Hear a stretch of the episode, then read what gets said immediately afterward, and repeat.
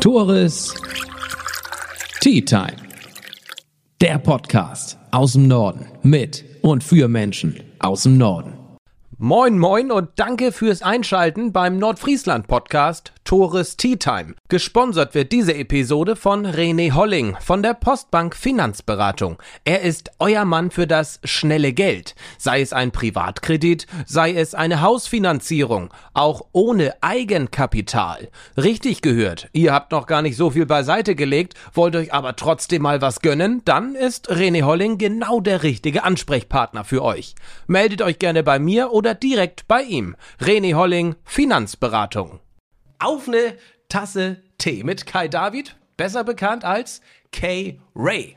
Auf meinen heutigen Teegast trifft folgende Beschreibung zu wie auf kaum einen anderen.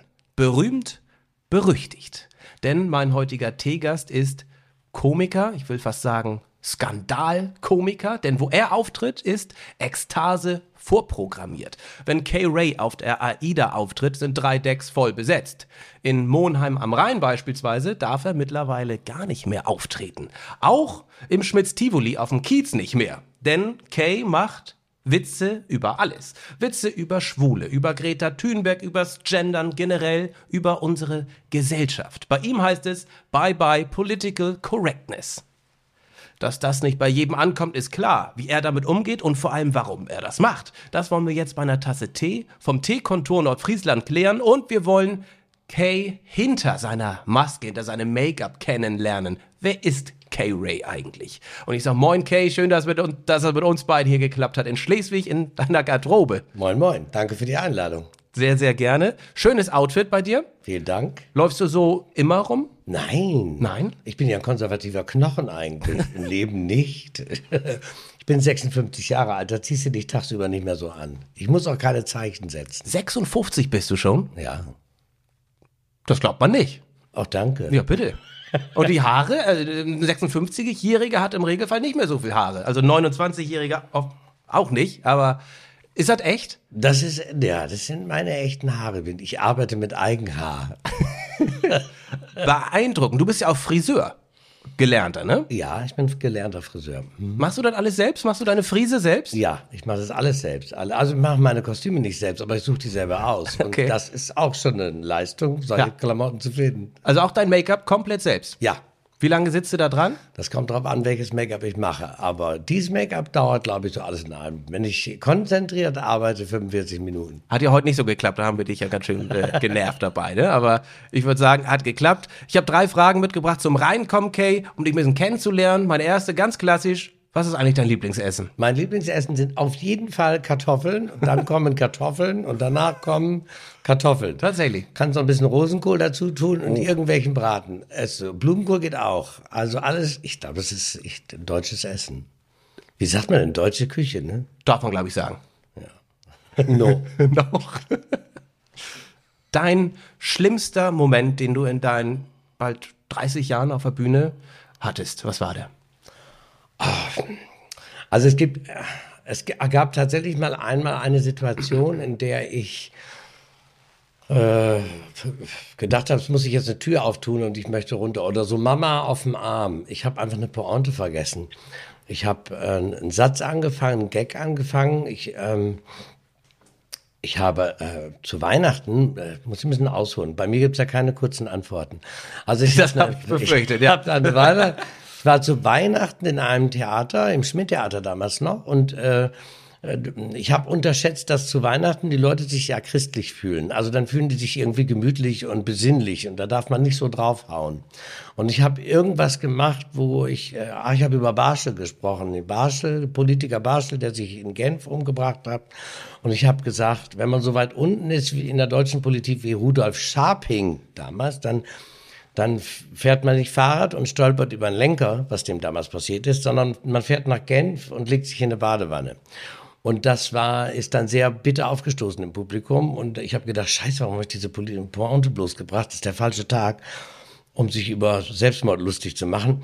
Und habe das versucht zurückzuholen und habe dann gesagt, na ja, der einzige Politiker, auf den man sich wirklich verlassen konnte, das war Ex-Umweltminister Töpfer, der hat gesagt, und dann war der Satz weg, den er gesagt hat. Und ich habe gedacht, scheiße. Und es gab dann in einem Publikum einen Typen, der saß so da und hat gesagt, ja, was hat er denn jetzt gesagt? Ah, scheiße. Und ich wusste es nicht. Und der Kollege von mir, der Henning, der ist dann hinter den Kulissen hergelaufen und hat gesagt, der hat gesagt, in Zukunft haben wir weniger Müll. Und ich habe gesagt, Dankeschön. Ja, und jetzt ist er weg. Also hat er die Wahrheit gesagt. Und äh, die Leute haben gedacht, das muss so, aber äh, das war der Kollege, der mir den Arsch gerettet hat. Aber das war in der Tat die einzige tatsächlich peinliche äh, Situation und schlimmste Situation, die ich hatte. Ansonsten kenne ich keine schlimmen Situationen auf Bühnen. Ich wollte gerade sagen, das ist ja noch ziemlich human. Zudem vor allem, was du da teilweise rauslässt auf der Bühne. Also da ist noch nicht zu, da ist noch kein Will Smith-Effekt gekommen dass jemand auf die Bühne stürmt und dir eine reinhaut. Ja, ja, wir hatten ja gerade Slapskiving-Wochenende. Das alle haben auf die Fresse gekriegt. Ja, nö, das habe ich nicht. Bei mir würde sich, glaube ich, keine, also ich glaube, die einen halten es nicht für wertig genug, um auf die Bühne zu gehen. Die empören sich dann lieber außerhalb. Und äh, ich glaube, die anderen äh, kommen nicht auf die Bühne und diskutieren mit mir rum. Glaube ich nicht. Also, Weil die eh verlieren würden? Ja. Du bist ja doch. Ich glaube, wir würden dann uns verlieren. Ich, aber ich, ich tatsächlich, ich habe auch schon echt Gäste vor die Tür gebracht. Es gibt ja von mir diesen schönen Satz: Dummerweise können Sie sich aussuchen, wo Sie hingehen, aber ich kann mir nicht aussuchen, wer da sitzt. Und das ändere ich dann schon mal gerne. Wenn Leute den ganzen Abend ein Scheißgesicht machen, kann ich die auch gerne mal zur Tür bringen. Haben das Leute, die bewusst zu einem deiner Auftritte kommen? Ich meine, die wissen doch, wo sie hingehen, oder? K-Ray ist immer. ja ein Begriff. Nicht immer. Also ich habe äh, in Puchheim bei München mal, da war ich Abo. Also das sind dann Leute, die, die haben ein Theaterabo, da sind zehn Vorstellungen drin ah, und dann hast ja. du die da sitzen und dann siehst du das pure Entsetzen in den Gesichtern, wenn du schon rauskommst. Und da war zum Beispiel mein Tisch und die haben den ganz, die haben so gemacht, alle. Mhm. Und, und dann bin ich aufgestanden und habe die rausgebracht. Inwiefern rausgebracht? Wortwörtlich? Ich habe die bis zur Tür gebracht. Ich bin von der Bühne runter und habe gesagt, und Sie gehen jetzt mal alle nach Hause. Und dann wollten die nicht und dann habe ich gesagt, wissen Sie, ich darf das gar nicht beurteilen, aber wenn der Rest des Publikums der Meinung ist, Sie sollten jetzt nach Hause gehen, weil Sie alle so gemacht haben, also den Daumen nach unten, dann klatschen die jetzt. Und das musst du natürlich einschätzen können. Hast du das Publikum auf deiner Seite und ich mache solche Sachen nur, wenn ich der Meinung bin, ich habe das Publikum auf meiner Seite und dann habe ich die rausgebracht. Hast du dann Empfinden für, dass du das Publikum auf deiner Seite hast oder nicht? Entwickelt sich das Gefühl irgendwann mal? Wie spürst du das? Ich bin Predator. Kennst du Predator? Der sieht so, der sieht so, Predator sieht so Farbbilder und die sehe ich auch. Also ich sehe Infrarotbilder. Ich gehe auf die Bühne und wenn es irgendwo blau ist, sitzen da scheiß Leute. Und wenn ich da nichts gegen tue, dann verbreitet sich dieses Blau ganz langsam von da wie so ein Wasserflecken, der immer größer wird. Und dann muss ich was unternehmen. Ich muss dann mit diesem blauen Fleck, also mit den Leuten, die da sitzen, muss ich dann irgendwie ins Gespräch kommen und das irgendwie umdrehen. Und äh, das machst du wie zum Beispiel? Ich frage harmlose Fragen. Wenn mich jemand nervt im Publikum, frage ich eine harmlose Frage. Wo kommen Sie her? Was machen Sie beruflich? Oder auch haben Sie Spaß? und, und daraus ergibt sich dann tatsächlich immer auch ein, oft ein klärender Moment. Wenn ich aber eine blöde Antwort bekomme, müssen die leider sterben. Also wenn ich zum Beispiel jemanden frage, der mir unsympathisch ist im Publikum, dann, ich mag das gar nicht, Publikum zu beschimpfen ich, aber ich gebe denen dann eine Chance. Und wenn ich dann sage, das ist zum Beispiel so eine typische Antwort, dann, wenn ich sage, wo kommen Sie her? Und jemand sagt, von zu Hause, dann muss der auch entweder den Saal verlassen oder sterben. Definiere Sterben, also er wird hochgenommen von dir. Der kann sein, dass es kommt darauf an, wie ich drauf bin an dem Abend. Also entweder wird er Daueropfer, also wenn es irgendwas, ne, also wenn es ne, negativ, ich, wenn ich ein Beispiel, äh, Gag erzähle über einen negativen Menschen, dann sage ich immer, Sie wissen, wen ich meine. Also dann kriegt er alles, was an negativen Dingen ist, kriegt er. Und äh, ja, manchmal ist es aber, wenn ich dann selber aggressiv bin, was ja auch mal sein kann, bringe ich den auch dann zur Tür. Das erste Mal, als ich von dir gehört habe, und da Schande über mein Haupt, das ist erst vor einem halben Jahr gewesen, als ich erstmalig auf der AIDA war und mein Cousin, mit dem ich da war, meinte, Tore, da müssen wir unbedingt hin. Und mein Cousin ist ein wirklich derber Typ, also sehr viel schwarzer Humor, lacht über Sachen, über die ich nie lachen würde und mich auch kaum traue zu lachen. Und er sagt, Tore, da, da schäme ich mich selbst teilweise. So, Der ist so heftig, der Typ. Das kann doch nicht sein, weil das war das Abendprogramm auf AIDA, 20 Uhr oder 21 Uhr. Hier Omis kamen da an, da Opis, Kinder, Kleinkinder. Und dann soll Kay Ray auftreten. Mhm. Und er hatte recht, mein Cousin. Was, du hast dich geschämt. Ja, ich bin auch echt prüde teilweise und ähm, das war schon echt heftig. Meine Frage an dich, bist du so, wie du dich auf der Bühne gibst oder spielst du da jemanden? Und wie kann man so sein? Also ich bin, wie ich bin. Ähm, ich, ich, ich, das hat bei mir schon gehakt vorhin in der Einleitung, als du gesagt hast, er macht, der macht Witze über alles oder macht Witze, äh, die, die an Grenzen gehen oder so. Also ich mache halt Witze. Und ähm, wer bestimmt diese Grenzen? Das ist äh, der, die berühmte Gürtellinie. Twitter. ja, genau. Also, der ist, also ich, ich habe diese Grenzen nicht. Ich war, bin tatsächlich immer äh, grenzenlos gewesen. Und mein, mein Motto ist ja, der Zweifel ist das Maß aller Dinge. Es gibt keine reine Wahrheit. Und ich finde viel wichtiger zu wissen, was richtig und falsch ist, ist doch zu fragen, vielleicht. Und äh, ja, und so ist habe ich das auch auf der Bühne auch. Also ich bin da total echt. Und mh, hm, vielleicht ist mein Radius etwas größer. Ich habe halt ein, äh, ein anderes Leben gelebt als viele andere, die bestimmte Dinge gar nicht kennen. Und deshalb ist für mich alles normal. Schamgefühl, ist das ein Begriff für dich? Schamgefühl ist, ja, das ist, es gibt schon Momente, wo ich mich schäme, natürlich. Auf der Bühne auch, gibt's das? Dass Dinge, für die ich mich schämen würde, würde ich auf der Bühne nicht machen. Aber die Frage ist, die Leute fragen sich, glaube ich, warum schämt er sich nicht, wenn er seinen Pillermann rausholt und lustige Figuren damit macht? Nee, weil ich mich damit da, ich schäme mich da nicht. Wenn ich beim Clown erwischt werde, schäme ich mich zum Beispiel. Oder wenn ich, äh, wenn ich die, wenn ich lüge und ich werde ertappt. Ist, aber ich, es gibt auf der Bühne tatsächlich für mich im Moment keinen Grund, wo ich mich schämen würde. Wenn du da auf die Bühne kommst, raus, tanzt, singst, direkt loslegst, hat man nicht das Gefühl, dass du auch den Begriff Lampenfieber kennst. Täuscht das? Bist du nervös vor einem Auftritt? Ist das ein Unterschied, ob du vor 50 Leuten in einem kleinen Theater spielst oder vor 1000 Leuten auf der AIDA? Ist das ein Unterschied bei dir? Also der Antrieb ist natürlich ein Unterschied. Mir ist gerade eingefallen, muss nochmal eben zurück, mir ist gerade eingefallen, worüber, wann ich mich schäme. Ich schäme mich tatsächlich auf Bühnen, wenn ich einstudierte Sachen machen muss, weil ich da nicht sicher bin. Ich bin einfach frei. Und wenn ich eine Choreografie machen muss oder wenn ich etwas machen muss, was ich total bescheuert finde, was in der, äh, zum Beispiel im Fernsehen ja oft ist, so Comedy-Shows, wo du wirklich denkst, es würde ich im Leben nicht machen, diese albernen Spiele, die die da manchmal spielen oder so, so. Also so viel dazu. Da würde ich mich schämen. Und deshalb mache ich es auch nicht. Äh, ich Lampenfieber äh, ist tatsächlich, es hat was mit Selbstbeherrschung zu tun. Wenn ich unkonzentriert bin, kann das sein, dass mich das von hinten anfällt. Mit einem Mal bin ich total nervös. Dann hilft ein Namio Renge Kyo, Namio Renge Kyo. Also ein bisschen Buddha hilft da tatsächlich, ein bisschen sich sammeln. Und es hängt auch damit zusammen, was für Leute da sind. Wenn ich auf AIDA bin, sind das Leute, die nehmen mich da so mit. Die wissen ja gar nicht, wer ich bin. Da habe ich ein bisschen Verantwortung, denn im Gegensatz zu dem, was mir immer vorgeworfen wird, ich würde auf die Bühne gehen, um zu provozieren. Das würde ich nicht. Wenn ich provozieren wollte, würde ich auf die Bühne kacken. Äh, Hast du schon? Das, nee, nee, das ist auch nicht neu, hat Frank Zappa schon gemacht. Insofern bin ich eh nicht der Urheber, kann es auch lassen. Ähm, aber also Lampenfieber äh, habe ich dann schon mal. Und es, äh, je weniger Leute es sind, nee, je weniger ist auch falsch.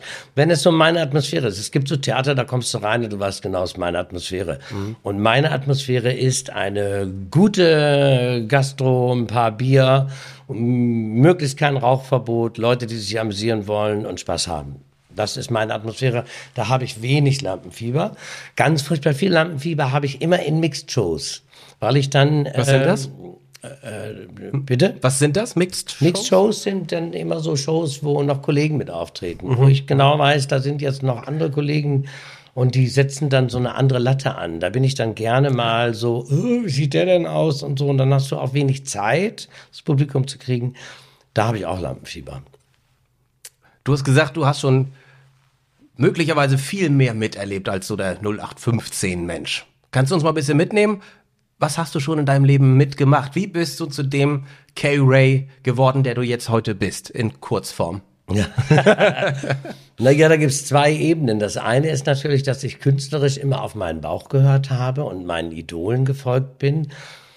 Äh, meine Idole sind äh, ja, Patti Smith, Kate Bush, starke Frauen, schrille Menschen, Boy George, äh, Susie and the Banshees, also alles, was so ein bisschen schrill und gegen den Strich war, auch Wolf Biermann oder schräge Kabarettisten wie Georg Schramm äh, oder Wolfgang Neuss, Tonsteine Scherben, also immer so ein bisschen äh, dagegen.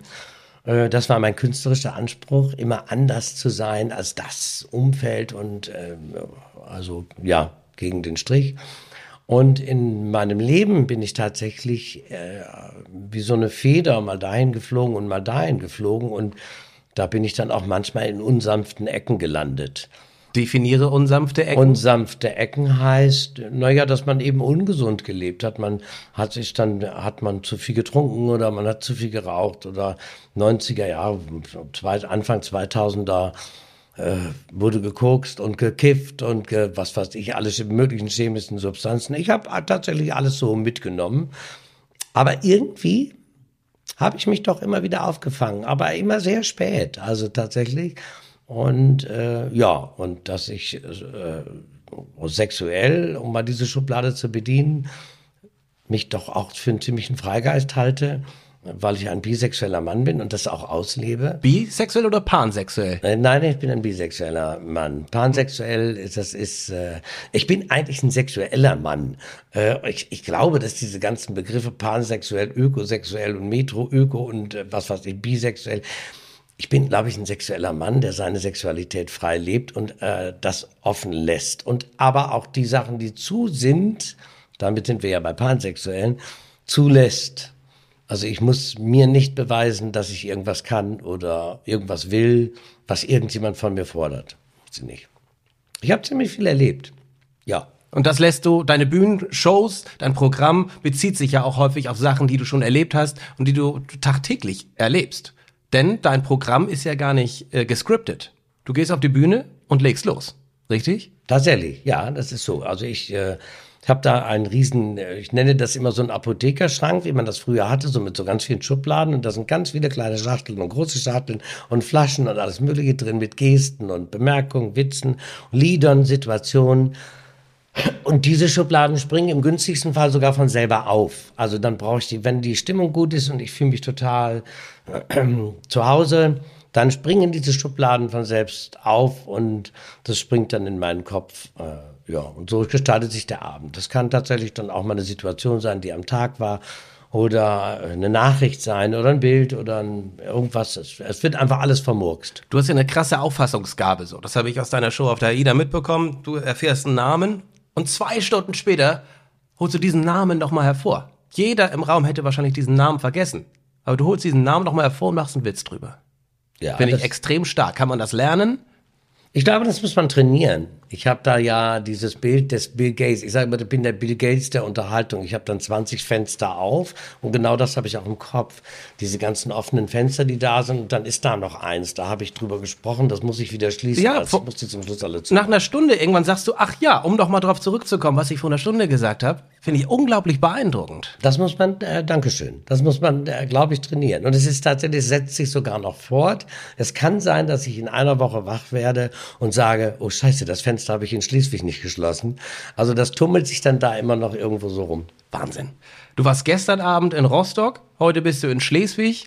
Wie viele Auftritte hast du eigentlich pro Jahr? Wie oft bist du on Tour, wie es so schön heißt? Im Moment zähle ich das nicht. Aber ich komme von 250 Auftritten im Jahr. Also 250 Abende oder Tage bist du auch wirklich weg. Ja, genau, wo ich unterwegs bin. Und das möchte ich auch eigentlich wieder haben. Zu Corona ist ja ziemlich viel zusammengebrochen. Und das ist eigentlich so das, wo ich gerne wieder hin möchte. Weil ich, selbst meine Familie, also meine Frau, äh, hat das auch gerne. Also ich bin gerne vier Tage die Woche weg. Und meine Frau sagt, hm, ich habe das auch ganz gerne. Und drei Tage bin ich gerne zu Hause Mal so, mal so, aber das ist eine Routine, die bei uns in der Familie so angesagt ist und das ist auch gut so.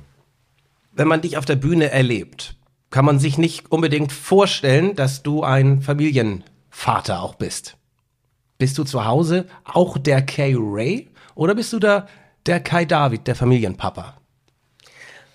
Ich glaube, ich bin so eine Mischung. Also ich bin schon doch ein äh, konservativer Papa. Ich bin ja jemand. Tatsächlich? Ja, ja, also ich trinke zwar jetzt hier Tee aus einem Pott, aber ich habe zu Hause eine hauchdünne Porzellantasse aus chinesischem Porzellan und äh, trinke da meinen Tee draus. Und das mache ich auch, und Kaffee trinke ich auch immer aus einer Tasse mit Untertasse. Und meine Tochter muss zum Schreiben auch ein Löschblatt verwenden und schreibt bei mir nicht mit Kugelschreiber. Und ihre Hefte haben Umschläge und äh, ja, sehr zum Ärger meiner Tochter. Die sagen, kann man denn nicht mit mir Hausaufgaben machen, muss ich das immer so streng. Also ich bin da doch ein bisschen altmodisch. Aber ich glaube trotzdem, wenn meine Tochter einen Kasper sucht, dann findet sie den in mir. Also wenn es um fantasievolle Hausaufgaben geht, dafür bin ich auch der Ansprechpartner. Ich möchte bei dem Thema Familie noch ein bisschen bleiben. Du sagtest mir äh, eben äh, vorab, dass du morgen zum 80. Geburtstag deiner Mutti fährst. Ja. Besuchen deine, besucht deine Mutter deine Shows? Hat sie die besucht? Und was sagt sie auch zu den Schlagzeilen, die es von dir gibt? ah, mein ganzer Stolz oder wie ist das? Meine Mutter war zu, be- also erstmal muss ich sagen, dass ich ein absolutes, ich bin nicht nur ein Muttersöhnchen, ich bin ein Mutter, Mutter, Mutter, Mutter, Mutter, Mutter, Muttersöhnchen, Söhnchen, Söhnchen, Söhnchen. Also ich äh, liebe meine Mutter über alles. Und ähm, das hat vielleicht aber auch damit zu tun, dass wir es alle nicht so leicht gehabt haben in der Familie. Ähm, und ähm, meine Mutter eigentlich, wie viele Eltern bestimmt, die so ein Kind haben wie ich, Was warst du denn für ein Kind? äh, Ich war das letzte von vier Kindern.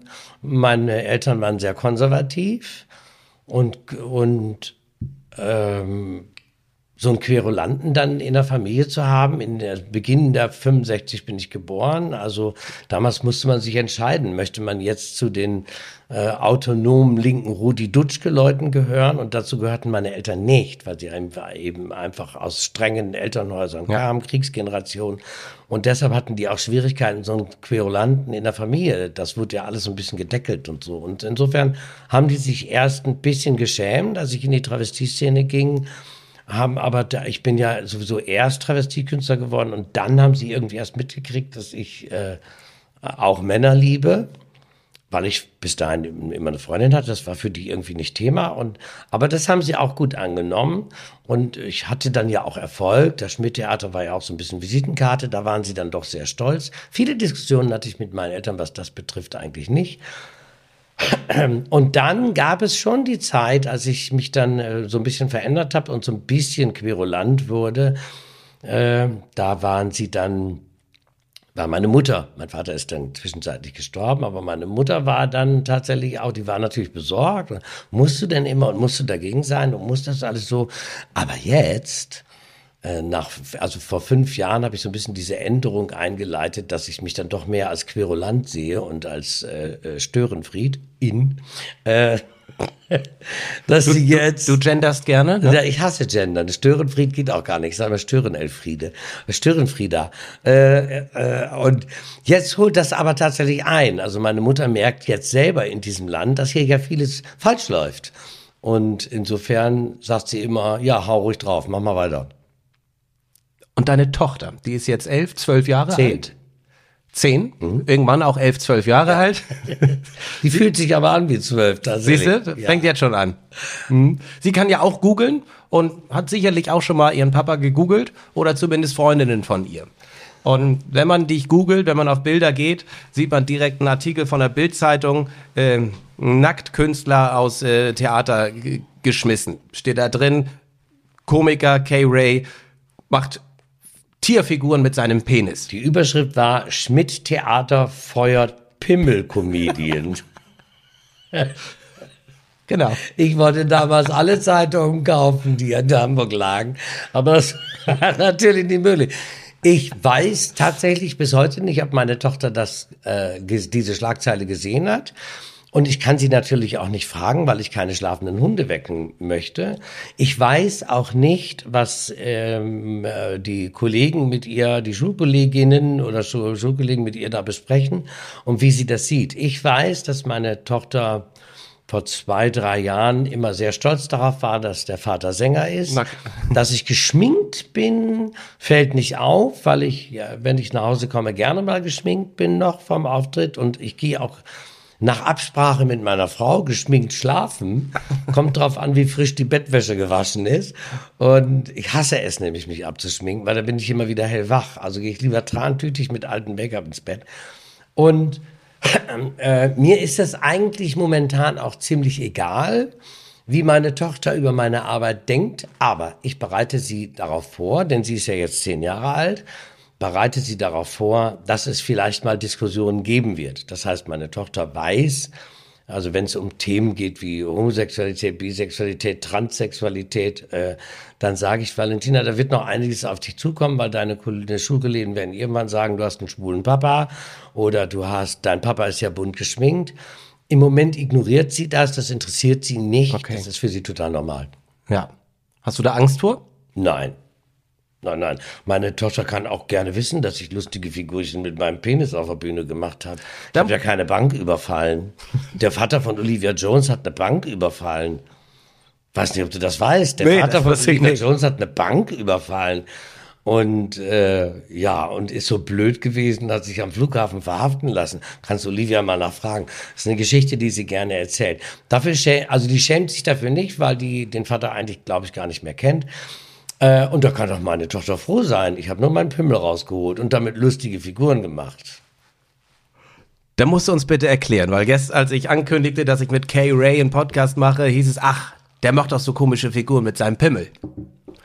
Der macht keine komischen Figuren damit, der macht ganz authentische Figuren mit dem Pimmel. Und der macht genau das, was alle Männer schon mal irgendwann gemacht haben. Männer machen sogar noch viel schlimmere Dinge. Die lassen nämlich unter der Bettdecke einen fahren und wedeln ihrer Frau das ins Gesicht und fragen sogar noch nach Hasten. Also, äh, ja. Warum machst du das auf der Bühne? Weil ich der Meinung bin, dass man dem Publikum äh, weil ich das, ähm, nee, ich bin nicht der Meinung, man muss dem Publikum alles zumuten, sondern ich bin der, äh, ich finde es halt spannend. Äh, die Reaktion halt spannend. Nee, ich finde es halt spannend, das Publikum an Grenzen zu bringen. Denn du gehst ja auch nicht in eine Geisterbahn äh, wenn du schon vorher weißt, was da passiert, sondern dann, äh, du möchtest dich überraschen lassen. Du willst ja, wenn du aus der Geisterbahn kommst, willst du dann tatsächlich sagen, boah, das hat mich an Grenzen gebracht. Und das ist, möchte ich mit meiner Kunst. Ich möchte die Leute, die Leute sollen am nächsten Tag sagen, oh Gott, da habe ich mir echt was angeguckt gestern. Aber die sollen nicht sagen, also das war ja furchtbar, sondern die sollen, das ist für mich der Trick dabei dass wenn du Leuten erzählst, der er holt seinen Schwanz aus, auf der Bühne raus und macht dann lustige Figuren, dann werden natürlich die Leute, die deren Horizont nur bis äh, zwei Minuten vor der Nase, zwei, zwei Zentimeter vor der Nase geht, die werden natürlich sagen, das muss ich mir aber nicht angucken. Äh, schöner ist es aber doch, wenn sie am nächsten Tag sagen, also hätte mir das jemand erzählt, hätte ich gesagt, das gefällt mir gar nicht, aber so fand ich es doch ganz lustig. Das finde ich spannend das, wie du schön sagst, Schwanz rausholen auf der Bühne ist ja nicht der Grund gewesen, weshalb du in manchen Häusern nicht mehr auftreten darfst, richtig? Nein, der Grund, warum ich in manchen Häusern nicht mehr auftreten darf, da muss man übrigens mittlerweile auch vorsichtig sein, weil die Leute, die nicht möchten, dass man irgendwo auftreten darf, schreiben dann an Theater und sagen, der darf doch da auch schon nicht mehr auftreten. Warum darf der denn das bei Ihnen? Da denke ich manchmal, wir sind ja umgeben von Meldemuschis. Das deutschen Nebenjob ist ja immer Denunziant oder Aktivist und beides mit Hang zum Extrem. Ähm, der Grund, warum ich nicht auftreten darf, sind natürlich Zeitgeistesstörungen. Ja, ähm, das heißt, du hast äh, ein falsches Wort gesagt oder du hast eine falsche Meinung gesagt, äh, vertreten und du schwimmst nicht mit dem Strom und dir wird irgendwas unterstellt. Also das, wir leben ja in Zeiten, in denen eine Comedy-Show nicht mehr dazu da ist, die Leute zu amüsieren, sondern die Leute sollen ja was mit nach Hause nehmen. Also das, um das Beispiel mit der Geisterbahn nochmal zu bringen, du gehst eigenartigerweise ja nicht in eine Geisterbahn, um als Gespenst wieder nach Hause zu gehen, sondern du gehst in eine Geisterbahn, um dich erschrecken zu lassen. Und deshalb gehst du auch in eine Comedy-Show nicht, hoffentlich nicht, um klüger wieder rauszugehen, sondern du gehst da raus, um entspannt rauszugehen und dich amüsiert zu haben. Und dazu ist mir jedes Mittel recht. Wegen mir können die Leute gerne genauso dämlich rausgehen, wie sie da reingekommen sind. Hauptsache, sie lächeln dabei. Das ist meine Aufgabe. Das sehen aber viele Kollegen und viele Theaterchefs anders. Die sind der Meinung, ich müsste die Gesinnung überprüfen und müsste äh, mir überlegen, mit welchen Witzen ich Schaden anrichte. Ich bin aber der Meinung, Witze richten keinen Schaden an. Und aus Worten werden auch nicht immer Taten und schon gar nicht aus Worten auf Comedy-Bühnen. Das ist keine Parteiveranstaltung, keine politische Veranstaltung, sondern eine Comedy-Veranstaltung. Ich möchte gerne noch ein bisschen ähm, da, darauf eingehen, weshalb du denn beispielsweise in Monheim am Rhein nicht mehr hm? auftreten ja. darfst. Ähm, deine Reaktion oder dein, dein Spruch war, wenn ich es richtig recherchiert habe, bald ist Deutschland unter Wasser, weil die Pole schmelzen, aber wir merken es nicht, weil wir gerade mal wieder gegen rechts demonstrieren. Genau. Daraufhin hat der Bürgermeister der Stadt Monheim am Rhein gesagt, der Kerl tritt bei uns in meiner Stadt nicht auf. In seiner Stadt tritt er nicht auf, weil der Bürgermeister von Monheim so weit links ist, dass er rechts schon wieder rauskommt. äh, das ist das Problem, was viele Leute heute haben. Du musst den immerwährenden Kampf gegen rechts total ernst nehmen. Und auch die vielen Initiativen. Es gibt ja Omas gegen rechts, Stricken gegen rechts, Haare schneiden gegen rechts, Umgraben gegen rechts, Tee trinken gegen rechts, Kuchen backen gegen rechts, Opas gegen rechts. Und ich finde bei, auch bei dem gebotenen Ernst, also es wäre ja blöd, wenn ich jetzt in die gegen rechts tröte, auch noch mit tröte, sondern ich mache halt Witze dagegen und äh, äh, über diesen völlig verschmorten Zeitgeist. Äh, meine Kollegen gehen ja lieber auf die Bühne und machen alle drei Minuten einen bösen Witz über die AfD, erklären ganz Ostdeutschland für Nazi und alle, alle, alle Deutschen für dumm. Und ich mache das eben nicht. Ich mache mich darüber, amüsiere mich darüber, dass ich morgens aufstehe und höre, wir haben wieder Nazis überall und abends hören wir, das Wetter ändert sich. Und ich schwöre dir, jetzt kriegst du einen, einen Brief oder eine Mail, dann wird dir irgendein Zuschauer oder Hörer schreiben, der kennt den Unterschied zwischen Wetter und Klima nicht, doch kenne ich. Aber ich nehme das alles nicht so ernst, weil ich bin ja gar kein Wissenschaftler, auch kein Politiker, ich bin Komiker. Und wenn da äh, irgendeine Gruppe, die braune Sumpftrockenlegerfront oder wir sind äh, oder den Anfängen Front kommt und sagt, wir sind mehr, dann ist das für mich eine Pointe, weil 1933 waren wir auch mehr. Da wünschte ich mir, wären wir damals ein paar weniger gewesen. Und natürlich kann so ein Bürgermeister, der völlig links gedreht ist, über, ähm, das, der kann da natürlich nicht mit leben. Äh, der möchte dann natürlich äh, äh, seine Stadt schützen vor Leuten, die sich darüber lustig machen. Und ja, und deshalb war er der Meinung, er müsste nicht nur sich gegen mich aufbringen, sondern auch noch seinen Posaunenchor. Also gefühlt standen tatsächlich, um dieses zeitgeistesgestörte Wort mal gefühlt mal zu verwenden, stand also sein halbes Dorf, also der Posaunenchor, weiß ich zufällig, standen bei Facebook mit Mistgabeln bei mir auf der Matte, war diese hyperdoppelmoralinsauren Tugendwächter, wie ich sie gerne nenne, die sind ja im Kampf gegen das, was ihnen nicht gefällt, brutalst. Und ja, aber da kann ich auch nur drüber lachen. In, in, in Monheim kannst du umsonst Bus fahren. Ja, ja, ja. Die Frage ist, wo willst du da hinfahren? Außer weg. Wie haben die Monheimer, deine Fans, das aufgenommen? Ich weiß gar nicht, ob ich in Monheim viele Fans habe, aber es gab ein paar Leute, die sich da sehr drüber äh, geärgert haben. Ich meine, das ist doch ein Eingriff auch in die Meinungsfreiheit, oder? Natürlich, aber ich weiß nicht, ob du es weißt, in Deutschland darf man auch jeden Pilz essen, aber manche isst man eben nur einmal. Das ist ja nun mal eben so, ne?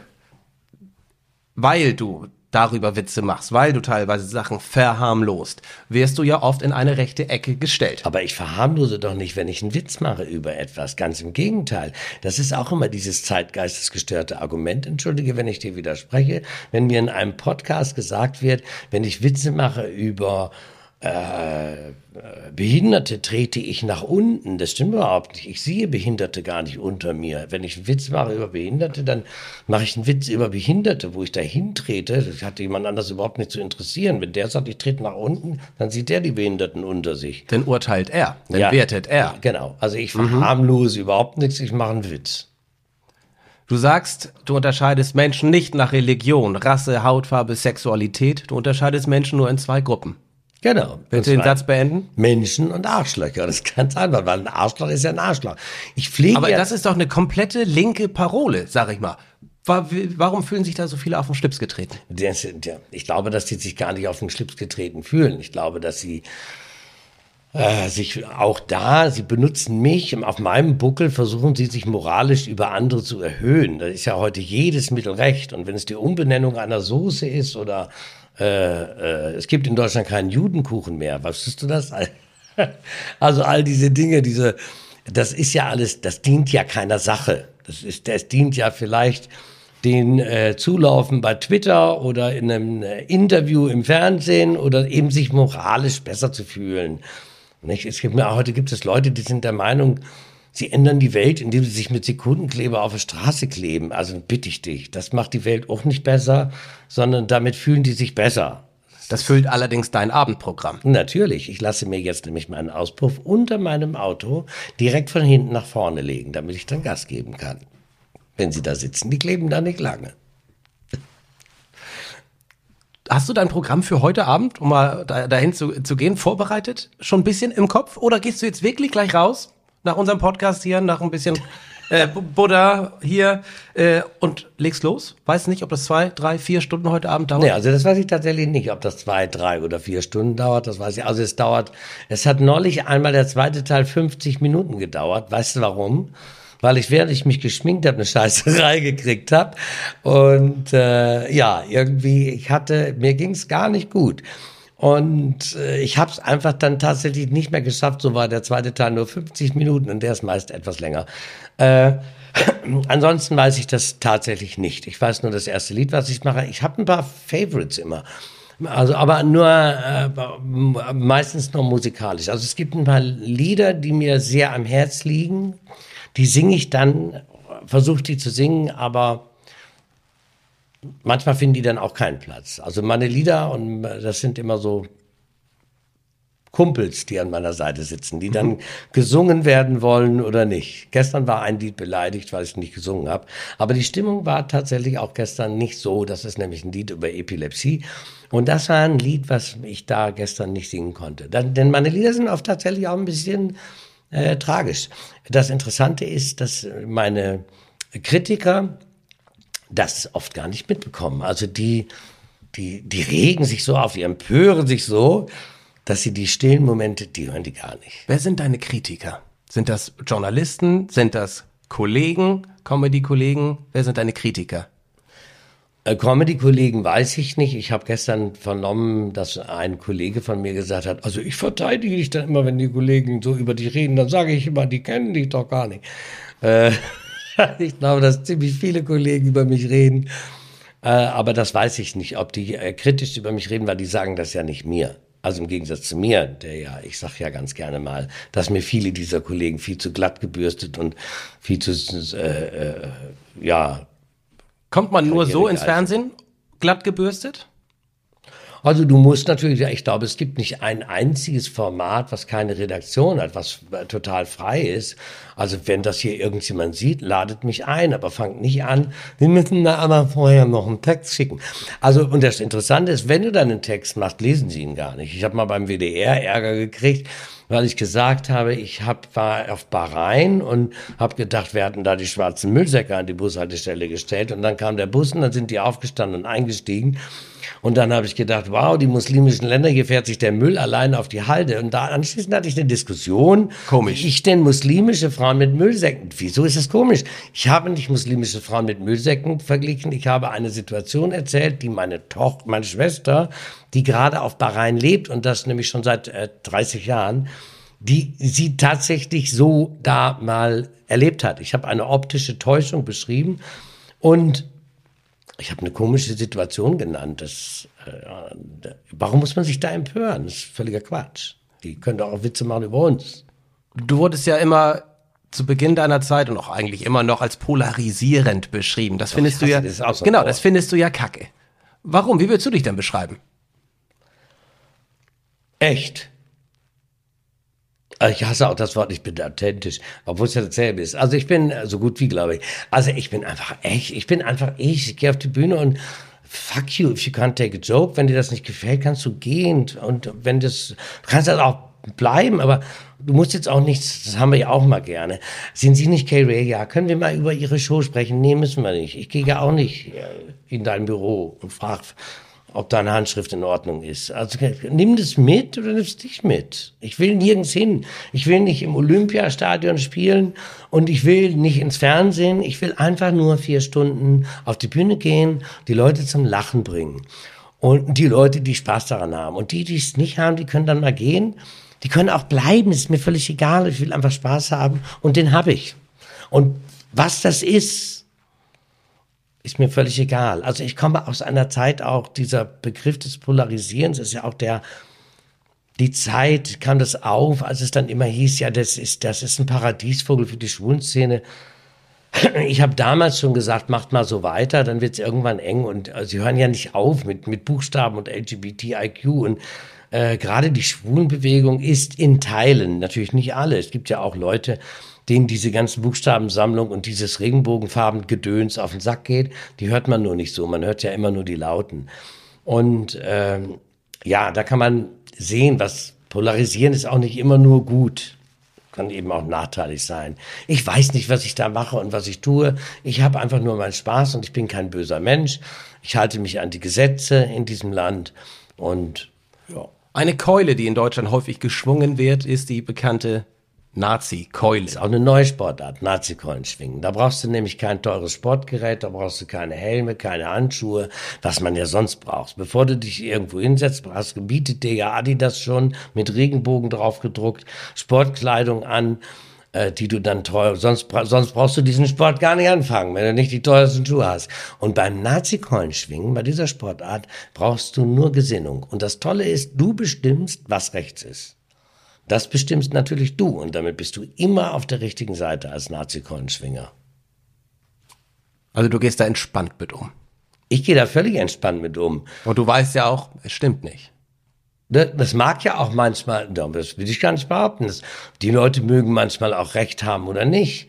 Aber das hat in, in der Comedy nichts, ne, überhaupt nichts zu suchen. Also was witzig ist, ist witzig. Und wenn ich einen Witz mache über ein KZ, kann das sein, dass Leute den vielleicht geschmacklos finden und dass es Leute geben, die denken, ich wäre ein, äh, ein, ein Nazi, weil ich einen Witz darüber lustig finde, aber die können denken, was sie wollen. Ich erzähle einen Witz, weil ich ihn witzig finde und wenn ich witzig finde, der kann dann wieder gehen. Das ist doch eigentlich, ist das doch ganz einfach. Ich bin ja in deiner Show gegangen, aber nur aufs Klo. Ach, du warst das, ja. Mein Cousin sagte, Tore, geh mal, geh mal ruhig, alles gut, geh mal. Der Penner, ne, er hat schon viele Shows von dir gesehen. Ich stehe auf und ja, da, ich, ich, ich stand gerade und du siehst mich, rufst mir hinterher, fragst irgendwas, ich gehe, bin zwei, drei Minuten weg und komme wieder und erfahre dann, du hast diese zwei, drei Minuten nichts gemacht. Du, stand, du standst da einfach nur und hast gewartet. Ja. Kann doch sein, dass du aus dem Schwabenland kommst und dann würdest du sagen, ich habe die ganze, ich kann keine Dialekte leider, ich habe so lange auf diese Show gespart, ich habe diese ganze AIDA-Reise gebucht und jetzt war ich zehn Minuten während ihrer Show auf Klo und das müssen sie jetzt für mich nachspielen, weil ich aber die ganze Show bezahle. Abgesehen davon ist das so, dass mich das tatsächlich wundert, dass Menschen sich nicht 20, äh, zwei Stunden konzentrieren können, sondern dann äh, mittendrin sagt, ach, ich gehe dann jetzt mal eben auf Klo. Das stört mich nicht, aber die müssen mit der Reaktion leben, weißt du? Ich weiß auch gerade, wo wann ich gegangen bin. Als du gesungen hast, das ist natürlich auch ein riesiger Affront, weil du ja auch so ein guter Sänger bist. stimmt, während eines Songs bin ich ja, da dachte ich nämlich, ach Mensch, jetzt kannst du schnell. Und wenn es weitergeht, stimmt. Das danke für das Kompliment. Ich weiß gar nicht, ob ich ein guter Sänger bin. Genauso wenig wie ich weiß, ob ich ein guter Comedian oder ein guter Entertainer bin. Ich weiß einfach nur, dass das, was ich da mache, dass ich das mit Herzblut mache und dass ich das einfach gerne tue und dass ich das so lange mache, bis nur noch einer kommt und dann muss ich mir was anderes überlegen. Ähm, aber diese Lieder, ich weiß natürlich, also da habe ich schon ein Auge drauf, weil ich glaube, dass die Leute, die dann auf Toilette müssen, die denken, jetzt singt er, da, da macht er nichts. Und das ist doch dann eigentlich noch ein viel schönerer Moment, weil niemand damit rechnet, ja. dass ich das Lied anhalte. Ja, richtig. Und übrigens, wenn jemand wieder vom Klo zurückkommt, genau an der Stelle wieder einsetze, wo ich damit aufgehört habe. Extrem beeindruckend. ja. Ja. Wie lange machst du denn das noch? 56 bist du jetzt? Bist schon seit Jahrzehnten dabei? Wie lange gibt's K-Ray noch? 250 Mal im Jahr? Das weiß ich nicht genau, aber ich, äh, also. Themen gibt's ja genug. Es gibt Themen genug. Werden, glaube ich, auch nicht weniger. Ja, es werden nicht weniger Themen und es wird ja auch immer spannender, weil die Orte, an denen ich auftrete, aufgrund von Bühnenverboten ja auch immer kleiner werden und immer weniger. Äh, da muss ich vielleicht noch mehr arbeiten, um so eine Stadt mal abzufüttern, muss die ja manchmal schon vier Kneipen haben. Aber ja, das weiß ich nicht. Ich habe ja ein Problem mit diesen Klischees. Guck mal, Dalida, die hat ja gesagt, ich möchte auf der Bühne sterben. Die hat ja gesungen, Moi, je veux mourir sur scène. Ich, also ich möchte auf der Bühne sterben und dann hat sie sich auf dem Sofa umgebracht. Also wenn du dann irgendwelche Sachen sagst, die du dann nicht einhältst, ist das ja auch blöde. Es gibt viele Künstler, die sagen, ich möchte tatsächlich, bis ich tot umfalle. Das kann ich dir nicht sagen. Corona hat mich zeitweilig an die Grenzen gebracht. Es gab da kurz einen Moment, wo ich dachte, ich höre jetzt auf und schneide Haare, weil meine Frau ja auch einen Friseursalon hat und da konnte ich Haare schneiden. Das ist übrigens auch ein sehr aufregender Beruf, in dem ich mich auch nie sicher gefühlt habe, aber ich war ein sehr bunter Friseur. Also ich habe sehr äh, extravagante und bunte Frisuren gemacht. Kann ich mir genauso. kaum vorstellen. Das war toll. Mhm. Ähm, ja, also insofern gibt's nie, äh, ich weiß es nicht, ich weiß es nicht, solange es mir Spaß macht und im Moment macht es mir noch diebischen Spaß. Ich freue mich auf heute Abend.